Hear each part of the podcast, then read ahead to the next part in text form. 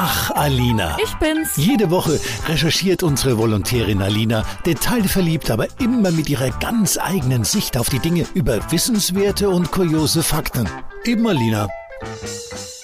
Ja, eine der Sachen, die am Winter wirklich toll sind, ist, dass man sich gar keine Gedanken über das Wegwedeln von nervigen Fliegen machen muss. Die setzen sich im Sommer ja immer so ganz frech aufs Essen, reiben sich dann so schelmisch ihre kleinen Händchen. Und dann? Ja, wie essen die denn eigentlich?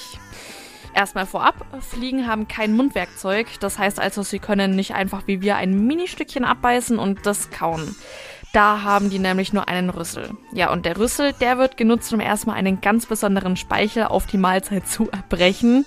Der Speichel, der verflüssigt dann einen Teil des Essens und dann kann die Fliege alles ganz einfach aufsaugen, also quasi wie einen Smoothie.